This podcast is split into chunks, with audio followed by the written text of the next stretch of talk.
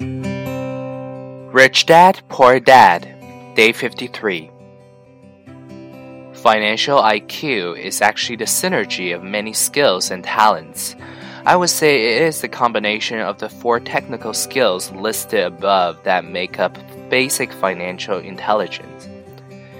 If you aspire to great wealth, it is the combination of these skills that will greatly amplify your financial intelligence.